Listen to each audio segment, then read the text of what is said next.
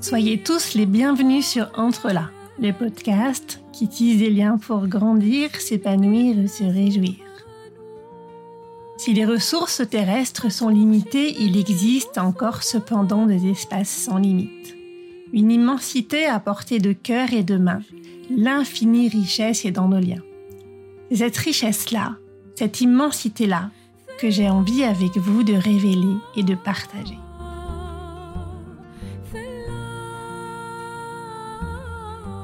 Amel Brahim Djeloul est une chanteuse lyrique qui sait relier les mondes, les genres, faire des mariages heureux entre les styles musicaux et les cultures. Les artistes comme les professionnels qui osent franchir les frontières, tenter d'autres voies d'action ne sont pas si nombreux.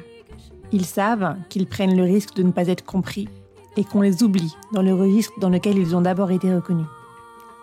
Amel Brahim Djeloul a pris ce risque et bien lui en a pris.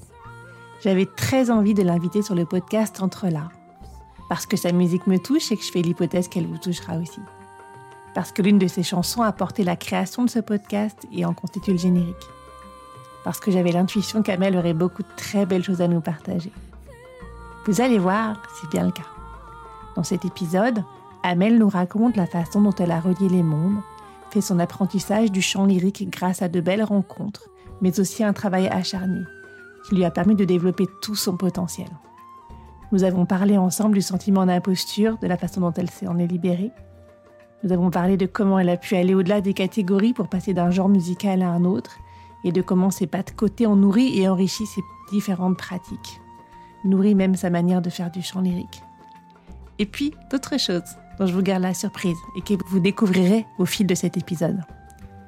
Cher auditeur, le podcast Entre là et pour toi, entre là. Bonne écoute.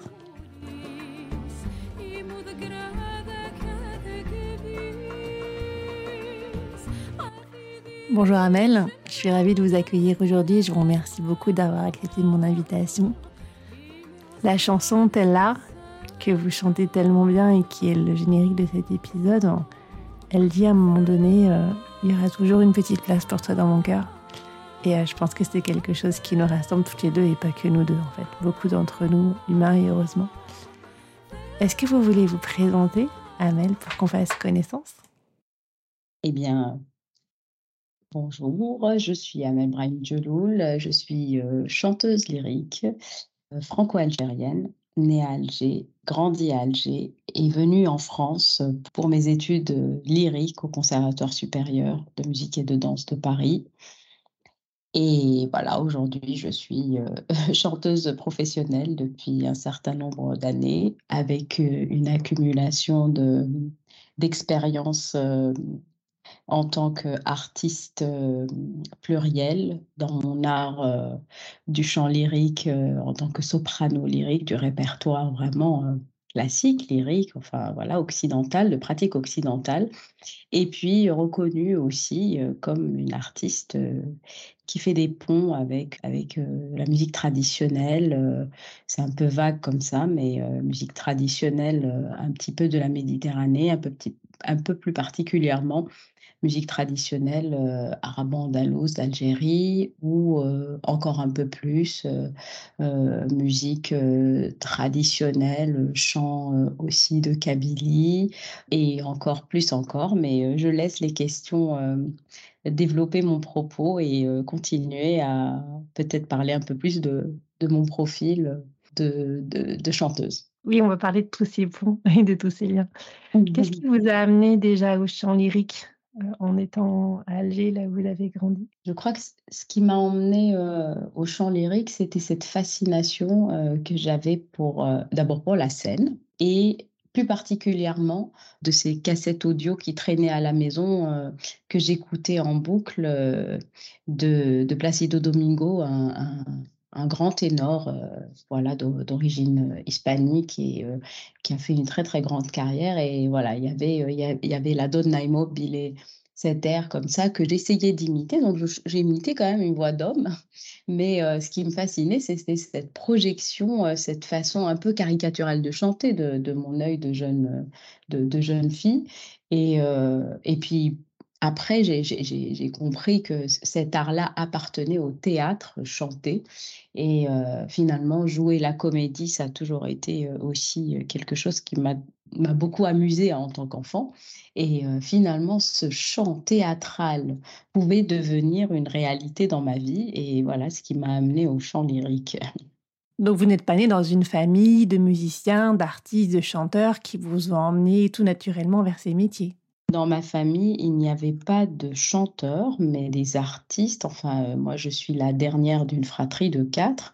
Grand frère euh, avait ouvert le bal de la pratique musicale euh, dans ma famille. Ma sœur aînée aussi, ma sœur aussi qui est au-dessus de moi aussi. Puis, enfin, voilà. Puis, on a eu un grand-père qui a fait, euh, qui a fait de la musique euh, en tant qu'amateur, hein, euh, musique traditionnelle. Il jouait du mandol dans un groupe chabi et puis il jouait de la, du tuba dans une fanfare de l'époque coloniale.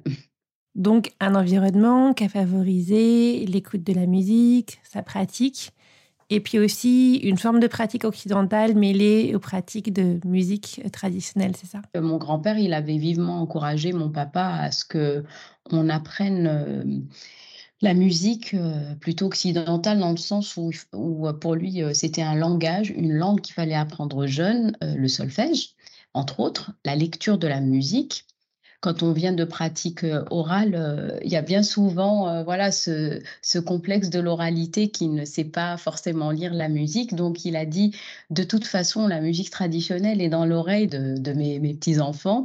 Et finalement, il vaut mieux acquérir un langage qu'on peut plus difficilement acquérir adulte et donc, donner cette possibilité de, l'apprentissage de la musique occidentale. Et puis, je crois que c'était plutôt assez, oui, assez naturel. voilà. Puis moi, j'arrive en dernier, donc j'ai eu une imprégnation. Il y, a quand même les aînés qui avaient déjà enclenché la machine. donc, vous avez appris la musique, le chant à Alger dans un premier temps. Et puis vous avez compris que si vous vouliez atteindre un, niveau supérieur, bah, il fallait aller là où la pratique était euh, d'un meilleur niveau, puisque c'est là qu'on est stimulé, qu'on a des pères avec qui on grandit, des gens qui vous inspirent. Et ça a été possible. Et c'est là où, euh, où, euh, où, les astres se sont alignés pour que je puisse étudier le chant plus sérieusement en Occident, pays, pays de la culture du chant lyrique. Voilà. Ayant été major de ma promotion euh, pendant mes études supérieures, j'avais euh, l'opportunité de profiter de, bourses, euh, des petites bourses de 15 jours pendant l'été en France pour venir faire des stages de chant. Voilà, et ça a été mon premier, ma première rencontre avec le monde lyrique tel qu'il se pratique en Occident. Donc j'ai quand même eu un choc parce que c'était la première fois que je voyais d'autres chanteurs, enfin des vrais chanteurs, des, des gens qui étaient dans des études de chant sérieux. Et c'est là où j'ai compris que j'allais vite devenir euh, complètement, que j'allais être larguée euh, si je restais à Alger, euh, voilà, dans, mon ma petite sphère. Donc, quand j'ai vu, je me suis confrontée à une masterclass avec une prof de chant anglaise qui était la, directrice de, la Guildhall School à Londres, mais qui a été extrêmement humaine et, adorable. Et c'est grâce à elle, entre autres, que j'ai pu accéder à, des vraies études à Paris elle a fait les connexions pour moi, mais, euh, mais quand je suis arrivée, euh, j'avais trois, quatre partitions sous le bras. Euh, je, je ne me présentais en plus pas dans ma tessiture parce que je pensais que j'étais mezzo-soprano alors que finalement j'étais soprane. elle, elle m'avait prouvé ça gentiment en me faisant faire des exercices. Et donc j'ai compris que c'était extrêmement précis et euh, j'ai capté le maximum que je pouvais capter. Euh, j'avais pas de partition, j'avais j'avais pas grand chose.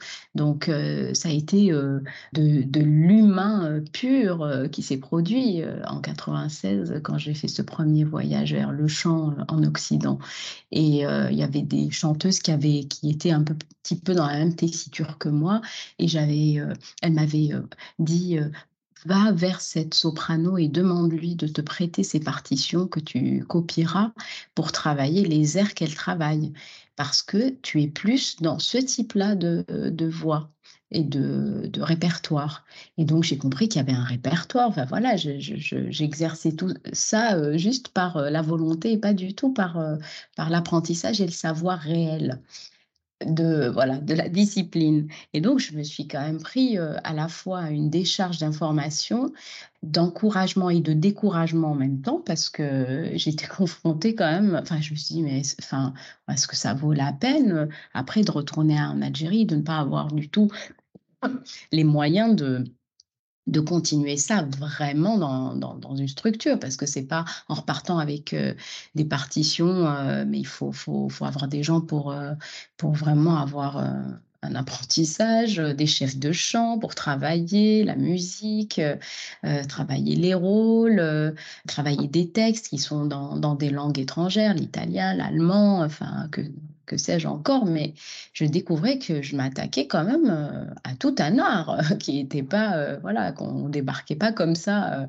Ça a été mon premier choc. Et puis en 97, je suis retournée. Cette fois-ci, c'était encore avec une autre prof, c'était une américaine. Et encore 15 jours où je, me suis retrouvée avec d'autres chanteurs. Donc, je voyais les autres chanteurs travailler. Il y avait des gens plus ou moins avancés. Et voilà, je me sentais extrêmement quand même différente et j'étais quand même assez complexée du fait de, de, me sentir un peu pas légitime. Et puis, en parallèle, j'avais cette professeure anglaise qui s'appelle Noël Barker, qui est décédée malheureusement il y a quelques années, avait gardé contact avec moi. Et elle a fait une espèce de travail comme ça de l'ombre où elle a contacté une amie à elle qui était chef de département des disciplines vocales au Conservatoire national supérieur de musique et de danse de Paris pour lui dire écoute, j'ai rencontré une jeune Algérienne et j'aimerais beaucoup qu'on l'aide à venir faire des études de chant sérieuses en Occident. Comme elle est déjà francophone, ça, déjà, ça, ça pourrait euh, accélérer le processus de sa venue et euh, de son intégration. Et c'est comme ça que euh, j'ai été contactée par le Conservatoire national supérieur. Moi, je n'avais aucune idée de ce que ça représentait, un conservatoire pareil, pour aller passer le concours à Paris pour faire des, études au conservatoire. Donc, à l'époque, on était en plus en Algérie en pleine période du terrorisme. Donc, c'était très, très compliqué d'avoir un visa, de sortir avec les couvre-feux et compagnie. Donc, c'était, je vivais un, total décalage. Et voilà. Et donc, du coup, après, je suis arrivée à Paris le jour même du début du concours. J'ai passé l'épreuve éliminatoire de formation musicale, de solfège, et puis euh, a démarré euh, voilà, le, processus euh, du, concours.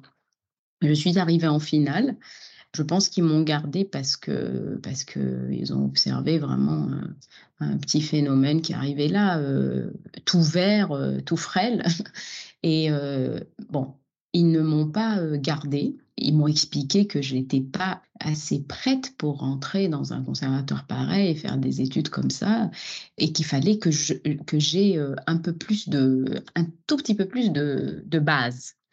Et euh, voilà. Et donc, à ce moment-là, il y avait un professeur du, CNSM, du Conservatoire supérieur, qui était euh, au jury, qui m'a rattrapé avec le chef de département et qui m'ont dit ne partez pas, parce que moi, pour moi, c'était un échec. Je repartais en Algérie et c'était plié. Et au moment où je quittais le, bâtiment, on m'appelle dans les couloirs, on me dit euh, mais revenez, revenez, on doit s'entretenir avec vous. Et on me dit non, non, non, ne repartez pas, ne considérez pas le fait qu'on vous ait pas pris comme un échec, mais voilà, comme une prudence de notre part de ne pas vous mettre dans l'embarras. C'est un conservatoire très exigeant et vous allez vous, peut-être vous perdre là-dedans et ne pas voilà, vous retrouver en échec total. Donc, ce professeur qui était à la fois professeur au CNSN, au Conservatoire supérieur, et aussi à l'école de à l'ENM de Montreuil, l'école de musique de Montreuil, il m'a dit, je vais vous prendre euh, au conservatoire de Montreuil, je vous prends, je vous prépare et vous repasserez le concours l'année prochaine. Mais j'ai dit: «Mais écoutez, je veux bien tout ça, mais heu, mais je ne peux pas venir en France, je ne peux pas rester en France comme ça. Il y a des choses, heu, de la légalité, voilà, de de ma résidence ici, heu, je ne peux pas circuler librement, j'ai un visa et je dois repartir dans mon pays». Enfin bref, voilà, je donne beaucoup de détails parce que c'est tout un parcours en fait et et on on voit enfin, on peut tout de suite imaginer de se dire: «Bah, voilà, heu, elle a grandi là, elle a fait ses études là et tout a tout a roulé, heu, tellement facilement». En fait, c'est, oui, j'ai eu beaucoup de chance, la chance, ça se provoque, mais il y a eu, des belles rencontres, mais il y a eu aussi de la persévérance, du soutien familial et puis, du soutien aussi de l'autre côté aussi, d'humanistes. Parce que dans ce milieu, il y a beaucoup de gens extrêmement humains et très, très, très ouverts et la main sur le cœur et donc en fait, voilà, je suis revenue en Algérie. Tout s'est organisé pour que je puisse avoir une bourse, que j'aille faire une année, heu, d'études, supérieures accélérées à Montreuil pour repasser ce fameux concours et l'année d'après, je suis, heu, j'ai été reçue haut la main, première nommée et et j'ai là, j'ai voilà, je suis rentrée dans un dans un espèce de tunnel. J'avais des œillères, heu, parce que j'avais l'impression que qu'il y avait tout un monde qu'il fallait que j'apprenne en un temps record, ce qui m'a, heu, mis en gros, gros stress pendant au moins 2 2 ans et demi. Je vraiment, j'avais le nez dans le guidon. Heureusement que j'avais un corps professoral, mais heu, exceptionnel et un contexte, une profusion d'informations. Enfin voilà, il fallait que fallait être costaud pour, heu, pour faire la synthèse de tout ça, heu, faire les liens, comprendre toutes les matières qu'il y avait à assimiler, heu, les liens qu'il y avait à faire, heu, technique vocale, le répertoire, les langues, le piano, l'analyse, l'histoire de la musique, enfin voilà, c'était, c'était extrêmement riche et beaucoup plus, soutenu que ce que j'avais, j'avais eu comme 1er enseignement, à Alger. Et en fait, petit à petit, je gagnais ma petite légitimité parce que c'était compliqué de me dire, heu, même ayant eu, heu, ce parcours-là, ayant été 1re nommée et tout ça, j'avais vraiment ce syndrome de l'imposteur que j'arrive plus ou moins maintenant à vivre, heu, mieux, mais mais ça a été très, très compliqué parce que j'avais l'impression que tout tous tous ces gens qui étaient autour de moi étaient nés dedans, ce qui est, pour la majorité vrai et heu et que moi, il fallait que je mette, heu, des bouchées doubles pour, heu, pouvoir me présenter et ne pas avoir honte de dire: «Ben, je fais du chant lyrique et j'aimerais être soprano et mettre les pieds sur des scènes, des belles scènes, de de théâtre, de grand théâtre pour incarner des rôles». Voilà pour l'histoire du chant lyrique.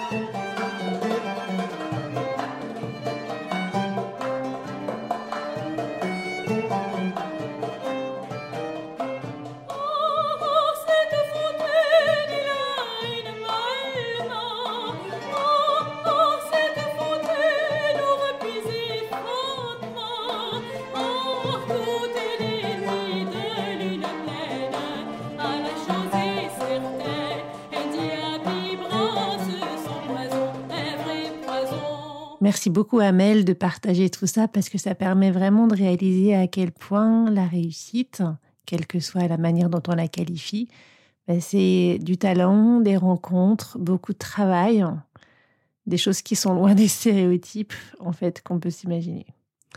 Et alors, qu'est-ce qui vous a permis de dépasser cette impression d'imposture? Qu'est-ce qui vous a permis de vous sentir pleinement légitime, Amel?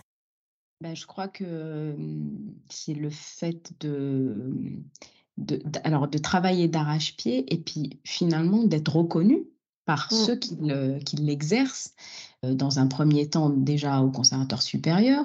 C'était quand même la plus haute école d'études de, de, musique en France et d'avoir été reconnu par ceux qui m'ont enseigné l'art lyrique, plus ceux qui venaient nous écouter de l'extérieur, et puis ensuite commencer à faire mes armes avec mes premiers engagements et, et de voir que, que, que ça marche et que je, je plaisais et que, et que j'avais tout à fait ma place là-dedans, même si j'apprenais un métier, mais je l'apprenais comme tout le monde. Alors que longtemps, je me disais, mais non, tu ne seras pas aussi bien que ceux qui, sont nés là-dedans. voilà. Et puis la reconnaissance des, professionnels et de certains grands professionnels de, de cet art-là que je comprends en vous écoutant, c'est, même si vous le dites avec énormément d'humilité, c'est que, mmh, en fait, ils ont dû reconnaître en vous, ceux qui vous ont écouté, un grand potentiel, sinon ils n'auraient pas fait les efforts qu'ils ont fait pour que vous puissiez venir. Cette professeure anglaise n'aurait pas fait ce qu'elle a mmh. fait si elle n'avait pas trouvé ce potentiel-là. Et peut-être que ça aussi, c'était un point d'appui. C'est une affaire de rencontre, mais c'est pas que des rencontres. C'est les gens vous rencontrent et vous appuient parce que vous avez du potentiel. Oui, c'est vrai, c'est vrai, sans, doute. Je, me disais, c'est évidemment, c'était pas qu'une action humanitaire. Elle a pris des risques, euh, on va dire, calculés, dans le sens où, euh, où elle a vu effectivement un potentiel chez moi. Et, euh, voilà, et elle a dit, ben, il faut, que je l'aide. C'est pas possible parce qu'elle voyait d'où je venais. Dit, ben, il faut... Et par contre, elle me disait, il faut le faire tout de suite parce que, parce que, parce que tu, n'es pas, tu n'es pas dedans. Donc, il faut que tu apprennes très, très vite. Et c'est ça qui m'a, qui m'a mis une pression folle parce que j'avais envie de réussir vraiment et, et de, de, bien apprendre les choses. Cette époque, elle vous a emmené vers le chant lyrique et vers tous les chanteurs classiques européens, j'imagine. Et puis, il y a cette phrase de, François Laurent qui est sur votre site qui dit Amel Brahim Jalloul navigue en plein soleil de Monteverdi à Rameau, de Mozart à Messager, mais garde toujours un œil sur ses racines. Alors, qu'est-ce que vous avez fait pendant cette époque de, vos racines et, comment est-ce que vous gardez cet œil? Comment vous reliez l'Europe à, à l'Algérie par-delà la Méditerranée? Alors en fait, il dit ça parce que je pense que c'était autour de 2007-2008. J'avais très envie de faire un projet musical avec mon frère Rachid, qui lui s'est tourné vers la pratique de la musique traditionnelle vraiment de façon assidue et quasi exclusive et avec voilà des chanteuses judéo-espagnoles et ça me fascinait énormément le fait de pouvoir être dans cette cette autre pratique qui était enfin qui symbolisait pour moi des choses codifiées mais une expression un peu libre. Et, et surtout il, il, était en contact avec la, la, langue maternelle quelque part, même si euh, moi je parle algérien, donc c'est un arabe qui est quand même maghrébin, mélangé à beaucoup d'autres langues, mais c'est quand même elle ma langue maternelle. Et évidemment le français également, parce que je l'ai parlé quand même très tôt. Euh, mais mais euh, il me suffisait plus de chanter, enfin, il me manquait une dimension assez profond en moi et je l'ai réalisé dans un premier temps en me disant il me manque de ne pas chanter dans une langue quand même que je pour, pour, laquelle j'ai une immédiateté bien sûr à part le français hein. et je me suis dit par le biais de la musique traditionnelle peut-être ça, ça serait un premier un premier pas Et, et c'est comme ça que, est, né ce premier projet Souvenir del Andalus, où on, a brassé un peu de la musique arabo-andalouse, judéo-espagnole, turque, kabyle, et, on a fait comme ça un petit, un petit patchwork de, musique de la Méditerranée, et ça m'a donné cette possibilité de, chanter en, arabe, voilà, des poésies en et j'avais vraiment un double plaisir à chanter d'autres langues dont l'arabe, et de faire de la musique traditionnelle, et de faire de la musique avec mon frère, et euh, avec euh, des, musiciens qui, sont devenus par la suite mes, euh, musiciens de, quand je faisais, comme certains disent, du crossover. C'est quoi le crossover? Bah, c'est-à-dire que de, de, passer de, de, la musique, de, mon répertoire, euh, on va dire, euh, classique, euh, ma, fonction principale, à aller faire un pont vers, vers, vers autre chose, faire un pas de côté et revenir. Parce que pour longtemps, ça a été ça dans ma carrière. J'étais vraiment complètement plongée dans, dans le répertoire, voilà, opéra, récital.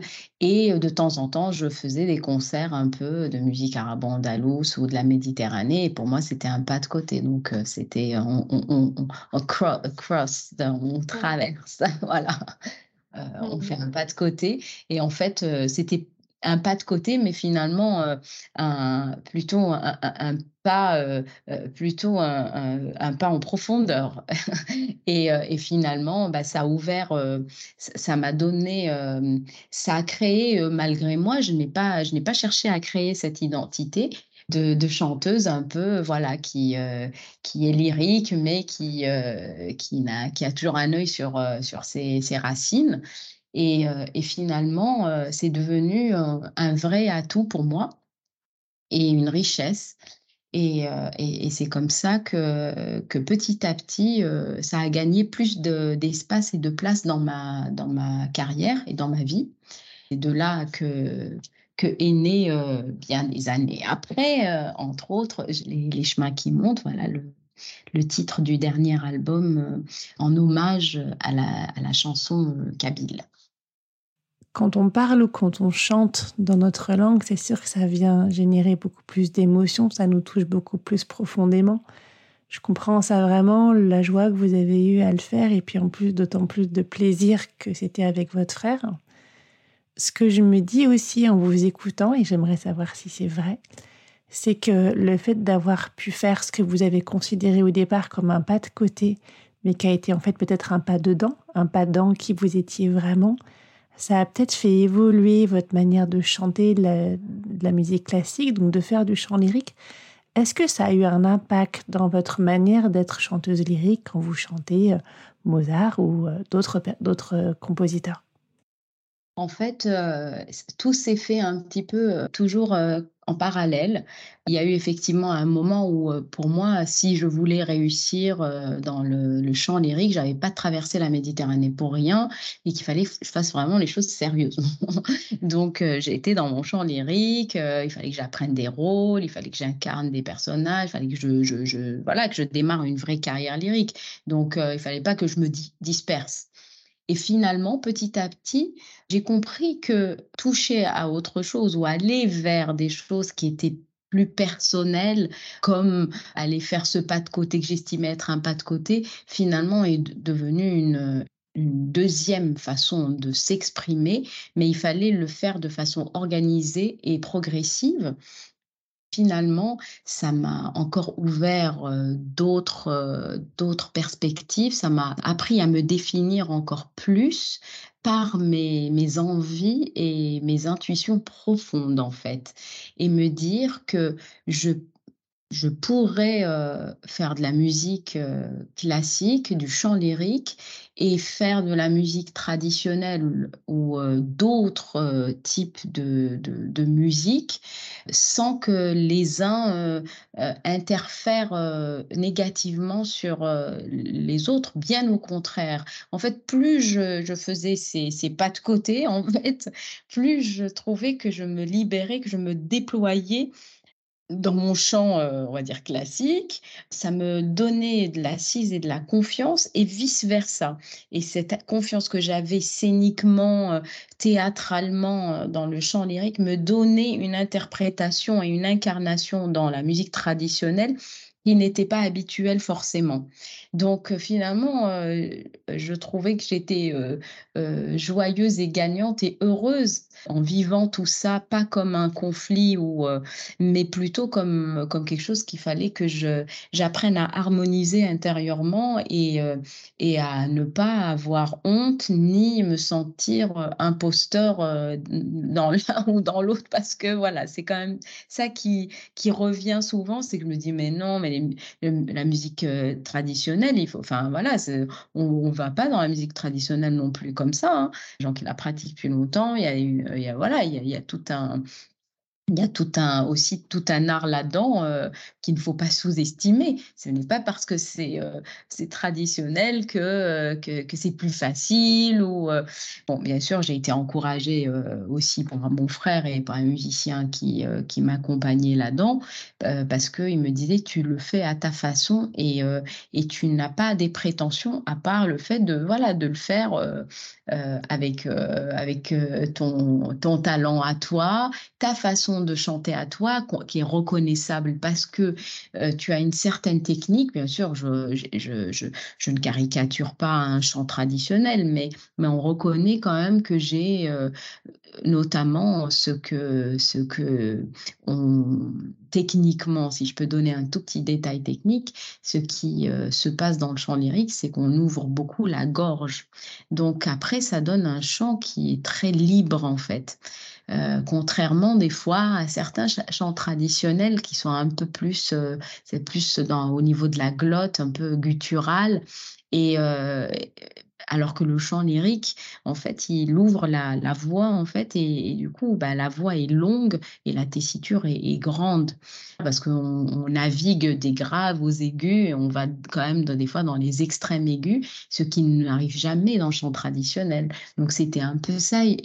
Qui était une particularité. C'est comme ça qu'on, que, je suis vraiment reconnaissable quand je chante musique traditionnelle. C'est que, que je ne peux pas refermer ma gorge, en fait. Une fois qu'elle est ouverte, eh ben, c'est, le canal est ouvert.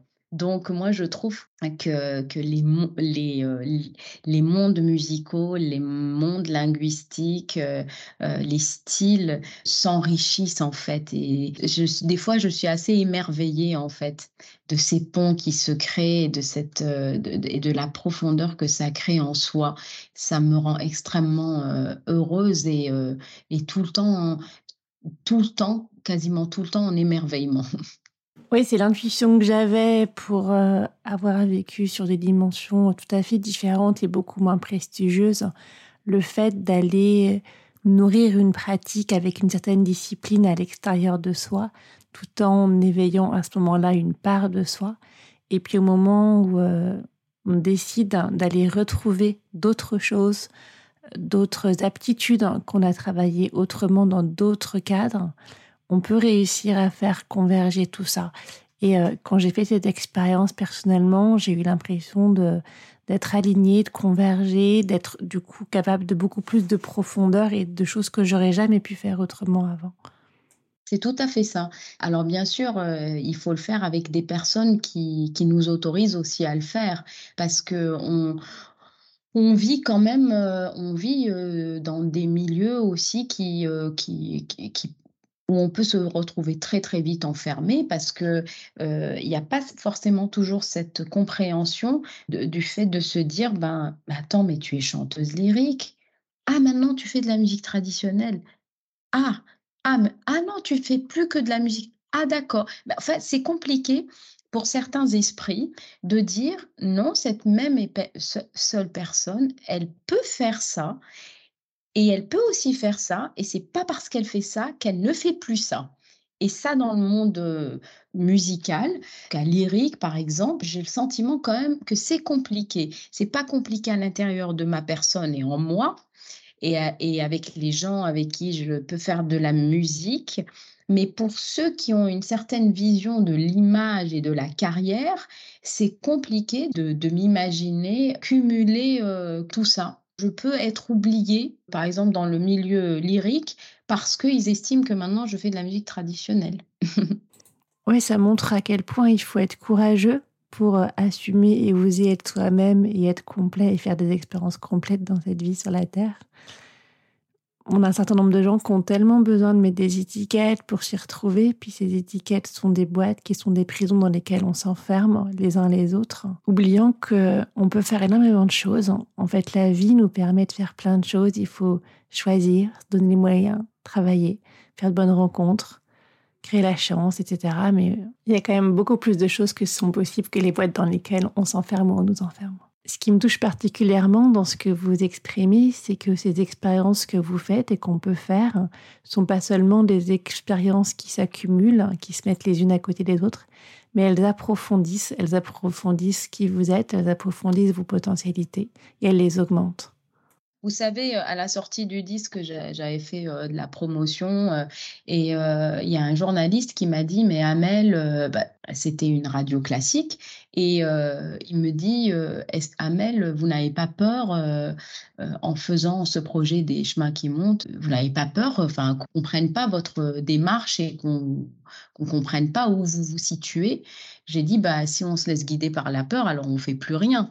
Parce que justement, j'ai mis du temps. Euh, oui, effectivement, j'ai été un peu guidée à un certain temps par, euh, par, par la peur de, d'abord la, la peur de mal faire, et puis la peur de, d'être exclue. Et la meilleure façon d'être exclu, c'est d'avoir peur d'être exclu, en fait, aussi. Donc, euh, finalement, quand on se positionne, c'est le moment où on reprend sa liberté et on se dit, eh ben, celui qui a envie de, de rencontrer, de comprendre ma démarche, bah, il fera cet effort-là. Et puis celui qui, euh, qui n'y s'y intéresse pas ou qui est dans une forme de, de, vision superficielle de, de, qui je suis, et eh ben, bah, voilà, tant, pis. Euh, voilà. Et puis ceux qui, euh, qui ont envie de pratiquer de la musique avec moi ou qui ont quand même envie de me voir continuer à incarner euh, certaines choses dans le classique euh, ou, euh, ou qui, ont cette curiosité de, de, de, me voir ailleurs et autrement, ça reste très très ouvert. En tout cas, c'est pas moi qui crée cette fermeture, c'est le conditionnement. Et aujourd'hui, avec cette maturité que voilà que j'ai par l'âge, par l'expérience, me donne cette liberté. tant pis si effectivement certaines portes se ferment, mais si elles se se ferme, c'est que je n'ai plus rien à y faire non plus.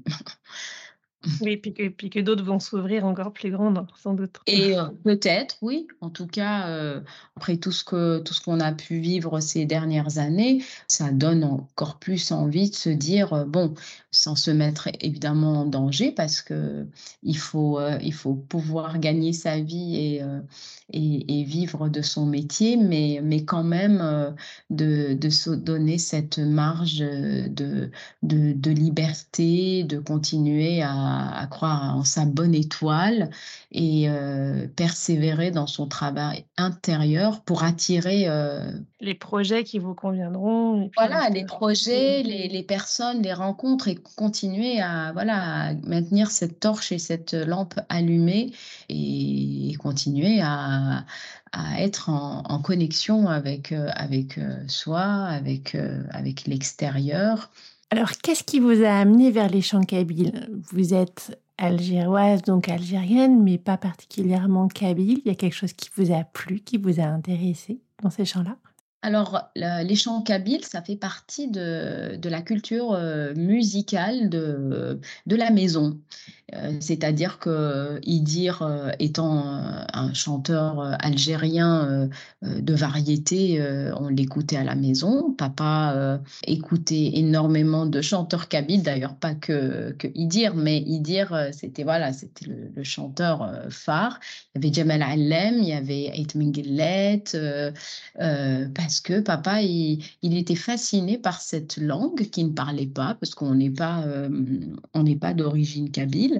Mais papa, il avait un tas de copains algériens kabyles qui lui apprenaient des mots, qui nous ramenaient, qui nous, nous apprenaient à la maison. C'était c'était marrant parce que c'était du partage.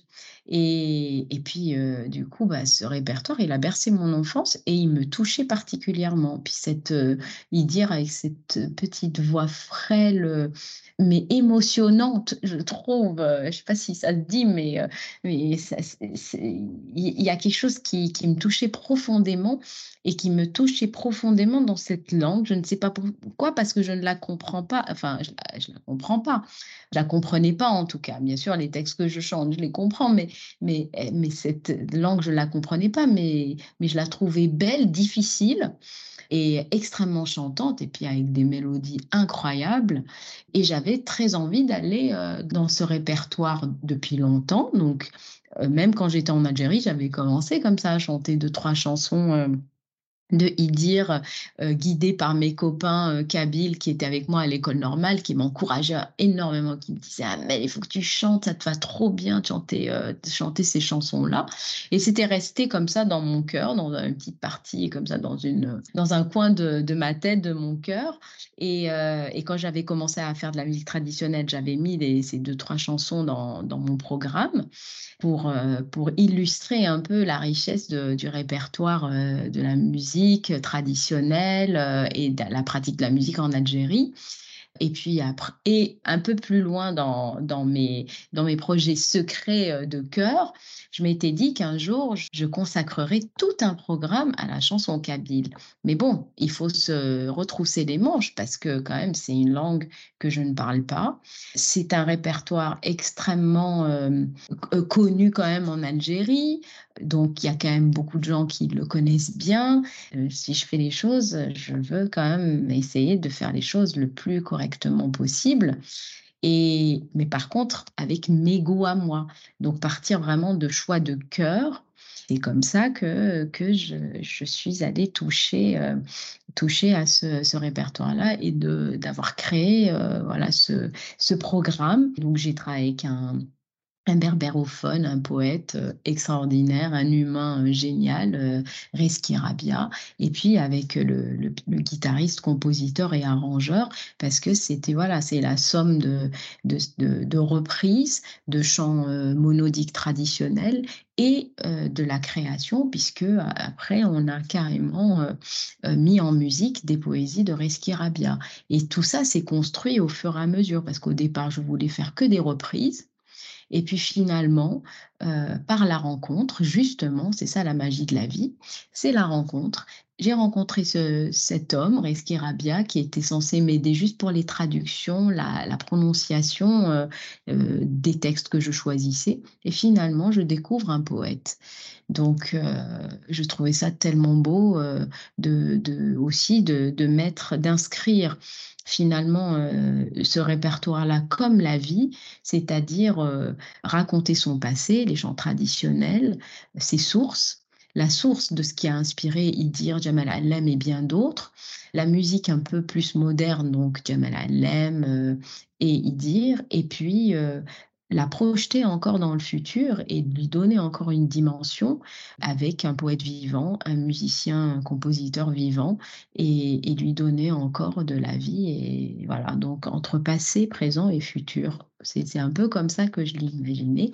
Et bien sûr, inspiré par, euh, par la littérature euh, de Kabyle francophone, euh, parce que Les chemins qui montent, étant le dernier roman de, de Mouloud Feraoun, que j'ai trouvé que c'était tellement joli parce que on lit toujours que la Kabylie, c'est ces montagnes euh, où il est difficile de vivre, mais pourtant ces Kabyles sont tellement attachés à leur terre, et comme d'autres d'ailleurs dans le monde entier, mais je suis particulièrement, été particulièrement sensible à, aux histoires qui, étaient racontées dans toute cette littérature euh, algérienne. Euh, d'auteurs d'origine kabyle, francophones, magnifiques auteurs, Mouloud Mamri, euh, Yassine, enfin, euh, et Pharaon qui m'a particulièrement touchée. Alors je me suis dit, c'est trop joli en plus de, de, mettre cette symbolique et de, de, mettre quand même la poésie et puis la littérature, euh, donner une forme d'élévation, donner une forme de, de, richesse et de valorisation de ce répertoire-là. Mmh, la beauté de tous ces liens qu'on tisse. Alors quand j'ai eu le bonheur de vous écouter au festival Rosa Bonheur, vous étiez avec vous musiciens on voyait, c'était vraiment perceptible, on voyait entre vous une connivence, une harmonie, quelque chose de très très beau qui, euh, qui était vraiment bon à voir. On se disait que vous avez dû passer un très très bon moment avec eux et puis que sans doute euh, il y avait eu une forme de co-création ensemble entre vous tous pour faire cette si belle œuvre. Et peut-être juste avant qu'on parle de co-création, vous auriez envie de nous raconter Comment ces liens sont nés entre vous Comment vous les avez tissés? Bien, en fait, euh, justement, riche de toutes ces années de pratique musicale dans des, euh, dans des genres différents, dans la musique baroque, ottomane, euh, arabo-andalouse, kabyle, jazz même, un petit peu, et puis classique. je me suis dit que, que ça serait trop chouette pour un programme et un projet aussi personnel de ben d'inviter euh, mes coups de cœur euh, de rencontre euh, dans, dans, ma vie artistique. Bien sûr, évidemment, il a fallu quand même faire des, choix parce que s'agissait pas de faire un méli-mélo de tout ce que j'aimais et les mettre et les, les brasser et, et, faire quelque chose, mais il fallait faire des, des choix judicieux par rapport aux choix musicaux et ce que vous avez vu sur scène sont euh, voilà le noyau dur pour ce programme-là. Pour, euh, pour, créer un équilibre euh, musical de restitution aussi des oui dans l'aspect musical et effectivement du coup il y a une joie permanente à être ensemble et à se retrouver à chaque fois qu'il y a un concert parce qu'il y a une il y a une complicité il y a une écoute c'est ce que je je ne changerai pour rien au monde, c'est cette dimension que j'ai trouvée aujourd'hui euh, sur, sur la scène et le plaisir euh, que j'ai, euh, que je, que je n'ai pas toujours, toujours eu quand j'étais que dans la pratique du, de, de l'opéra, de chanter des rôles, c'est c'est d'être choisi, de choisir et d'être choisi toujours à 100%. C'est-à-dire vraiment, euh, on est ensemble parce qu'on aime être ensemble. Et ça donne cette dimension que vous avez pu sentir aussi parce qu'il y, a il y a des connexions euh, visibles et, invisibles aussi. On est tous des êtres différents, mais on a une forme de connexion par ce projet-là où tout le monde y croit de la même façon on est différents, mais on s'investit quand même, on, va tous dans une même direction et ça donne une force incroyable. Et en même temps, euh, euh, c'est dans la douceur, dans, dans la légèreté et dans la profondeur. J'estime vraiment euh, que là, avec ce projet-là, j'avance, je, simplifie, il y a une épuration et une simplification et en même temps une, une voilà, une, une, force, une profondeur. Et, et c'est pour moi, voilà, c'est ça la justesse.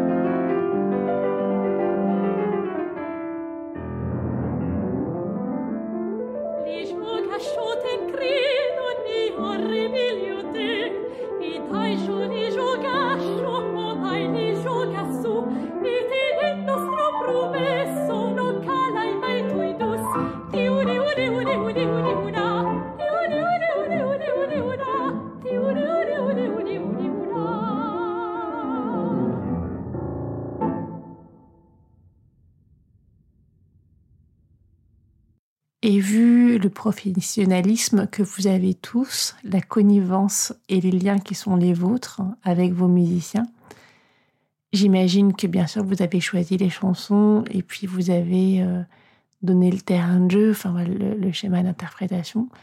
Est-ce que ensuite il y a eu une forme de co-création ensemble aussi pour voir comment vous alliez interpréter? Parce qu'il y a toujours plein plein de possibilités ensuite. Bien sûr, il y a un cadre il y a toujours un cadre. Mais à l'intérieur de ce cadre, profiter de la personnalité de chacun pour lui donner cette, euh, liberté de parole dans un cadre, évidemment, parce qu'il ne faut pas trahir quand même un, un répertoire. Donc, il ne s'agit pas de faire n'importe quoi. On essaye de faire des choses de bon goût. Et donc, du coup, bah, ces musiciens, bien sûr, ils ont une part de créativité encadrée par, euh, par quelque chose qui a été quand même construit et, écrit, en fait. Il y a des, des parts d'improvisation et c'est euh, des moments donnés, mais il y a quand même des partitions quand même écrites. Et à l'intérieur de ça, c'est quand même respecté. Et ça, ça vient peut-être de, de notre petite déformation professionnelle classique. mais, euh, mais je trouve qu'on est encore plus libre quand euh, on a une structure. oui, bah euh oui, la clarté du terrain de jeu, elle permet effectivement De, de jouer à l'intérieur. Oui, bien sûr. J'avais l'impression que vous deviez euh, permettre à chaque personne de s'exprimer dans le, ah, dans, le cadre qui était le vôtre. Ah mais oui, mais c'est ce que je trouve jouissif, c'est c'est justement de, de, voilà, si j'ai choisi un tel ou un tel, c'est parce que je trouve que un tel et un tel à la fois ont cette fiabilité d'écoute et de respect de, on va dire, des règles et en tout cas de, de, de, de, la partition et en même temps qui ont ces, ce talent et ces capacités à, à, à, être dans une, de rentrer dans des improvisations qui, euh, qui sont de, de bon goût et qui ne, qui ne trahissent pas le répertoire. Alors on a donc de commun et avec énormément d'autres personnes le fait que ces chants kabyles, ils nous ont touchés beaucoup alors qu'on ne parlait pas la langue et que c'était pas notre culture. Mais comme vous le disiez quand on préparait cette émission, en fait, ce sont des chants, que vous avez choisis, qui disent toutes les phases de la vie, qui disent sa rudesse, sa douceur, sa violence, sa beauté, qui disent le collectif. Je me souviens d'une des premières fois que je suis allée en Kabylie, je me suis retrouvée par hasard hein, à côté d'un groupe de femmes qui chantaient des chants religieux. C'était extrêmement beau, extrêmement touchant. Pourtant, je ne comprenais pas un mot de ce qu'elle disait. Vous nous l'avez dit, Amel, la musique, c'est ce langage universel qui vient nous toucher dans tout ce qu'on est et dans tout ce qu'on a de plus profond. C'est pour ça aussi que vous avez choisi ces chants. En fait, par rapport à, ces chants, ce que j'avais envie de dire, les choix que j'ai faits, c'était de trouver une forme, une illustration par, euh, par poème, par euh, texte, de, de ce qu'est la vie en fait. Et euh, comme, comme l'ont raconté euh, euh, Mamri ou Pharaon dans leur roman, cette Kabylie qu'il raconte, j'avais très envie de, le retranscrire dans, dans, les différentes poésies. Et c'est pour ça qu'il y a des chants religieux, il y, a, une méditation, il y a une berceuse, il y a un chant d'amour, il y a une chanson consacrée à la grandeur de cœur, la simplicité, l'humilité et la, le cœur tourner là et, tendre, pouvoir tendre la main à autrui, euh, quelles que soient leurs conditions. Il y a ce chant de la liberté, euh, cette maman qui pleure euh, son enfant parti à la guerre, la fête, la fête, la vie, quoi. Et c'est ça que je trouve magnifique dans, dans ces terres-là où tout est, tout est possible, mais où tout est éphémère, comme la vie, je trouve qu'il s'en dégage, que l'humain y retrouve sa juste place et dans cet univers.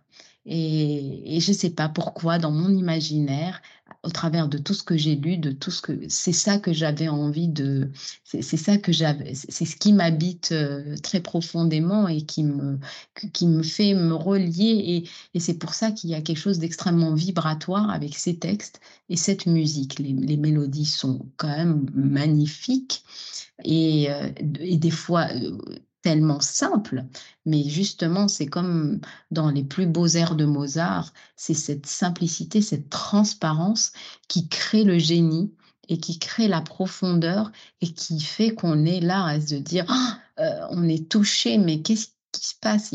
C'est qu'il y a des, êtres, il y a des gens qui arrivent à atteindre ce, cette... Euh, cette pureté, cette simplicité et donc cette connexion profonde.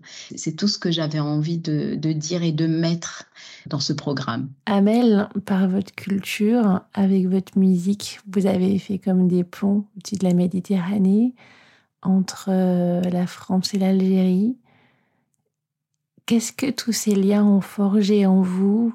Peut-être que tout ça a créé en vous euh, une inspiration, un rêve, un désir que vous aimeriez partager maintenant. J'aspire à une meilleure, enfin, je ne sais pas si c'est, on peut dire une meilleure, une, une forme de, de, de, sérénité ou d'être rasséréné ou de donner euh, de, donner la possibilité dans des moments courts de continuer à, mettre de la douceur et, de, et de l'amour et, de la joie et de l'intensité euh, dans les cœurs des, gens qui viennent écouter euh, de la musique et euh, leur permettre l'espace de le temps d'un concert, d'oublier euh, d'oublier euh, d'où ils viennent, qui ils sont, euh, juste être en vibration avec avec ce qui est donné par par le cœur. Et et du coup continuer à alimenter le fait que la musique n'a pas de frontières les frontières ne sont que des, euh, euh, des, balises, mais en fait, euh, ne nous laissons pas déterminer par, par, par des frontières et ne nous mettons pas encore davantage de, de, de murailles. C'est déjà pas toujours facile d'être heureux. et de toucher à ce que peut être le bonheur parce que la vie est voilà est, ce qu'elle est et il faut pas il faut pas la renier. Mais moi j'ai envie juste de, de continuer dans cette direction là et de et de prôner de la lumière d'essayer de, donner de la lumière du cœur et de cultiver cette lumière du cœur cette cet amour euh, universel euh, qui est ce lien qui nous lie tous euh, humains sur ce, ce, moment de vie qu'on a à vivre sur cette terre. On mmh. est qu'on vienne de quelque part et qu'on reparte quelque part, ça on, chacun de nous l'ignore mais euh, du temps qu'on est là sur cette terre, d'essayer de, de, se connecter à, son corps, à sa profondeur, aux choses essentielles de la vie. Et c'est ce qui nous donne davantage de liberté et de, et de connexion et de justesse et qui nous qui laisse la lumière euh, peut-être éventuellement jaillir de nos cœurs. Oui, c'est pas juste le temps du concert, juste le temps du spectacle. Moi, quand je vous ai vu en concert, euh, tout ce que vous avez euh, suscité en moi est resté très très longtemps. Et c'était beau. je pense que quand vous chantez, euh, votre chant il est nourri par tout ce que vous êtes et puis tout ce que vous avez créé, puis tout ce que vous avez vécu. C'est même nourri sans doute par les grands moments de violence qu'il y a eu dans les années 90 en Algérie. Je pense que quand on crée, on prend tout et puis on arrive à transmuter tout et à faire de ça quelque chose de beau qui porte, qui fait que, qui aide à chacun aller plus profond dans ce qu'il est, à faire des choix dans sa vie pour être euh, dans l'essentiel de ce qu'on a envie de porter, de donner au monde et pas se perdre dans des choses inutiles. Oui, ben, en fait, quand on, quand on, vit la, la, la, l'adversité, en tout cas la, la tristesse et un peu le malheur, et ben, l'opposé, c'est, le bonheur. Donc, dès qu'on sort de ce contexte-là, c'est qu'on est dans une forme de, de, de bonheur et il faut pas se gâcher cette lumière et ce bonheur et au contraire cultiver plutôt ça parce que quand on a manqué, on sait ce que c'est que d'avoir et, ça, c'est sûr que c'est une petite, euh, un petit euh, mantra intérieur euh, qui, qui, voilà, qui, qui, tourne quand même chez moi parce qu'effectivement, on ne peut pas renier son passé, mais on peut s'en servir pour, pour avancer et, avancer. On a tous le choix, dans, enfin, on a quand même une certaine forme de choix, de libre arbitre par rapport à ce qu'on a envie de faire de, de l'énergie de vie qu'on a à, à, déployer. Je vous remercie infiniment, Amel. Merci beaucoup. Je, merci à vous.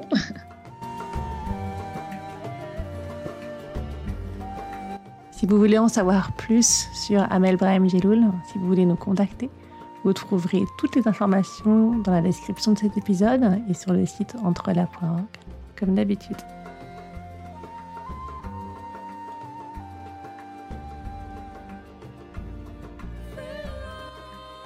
Ce podcast n'est pas seulement le mien, c'est aussi le vôtre, c'est le nôtre. Si vous voulez contribuer, intervenir, proposer, contactez-moi. Si vous avez aimé cet épisode, partagez-le autour de vous, mettez des étoiles pour le noter et abonnez-vous pour ne pas manquer les prochains. À très bientôt!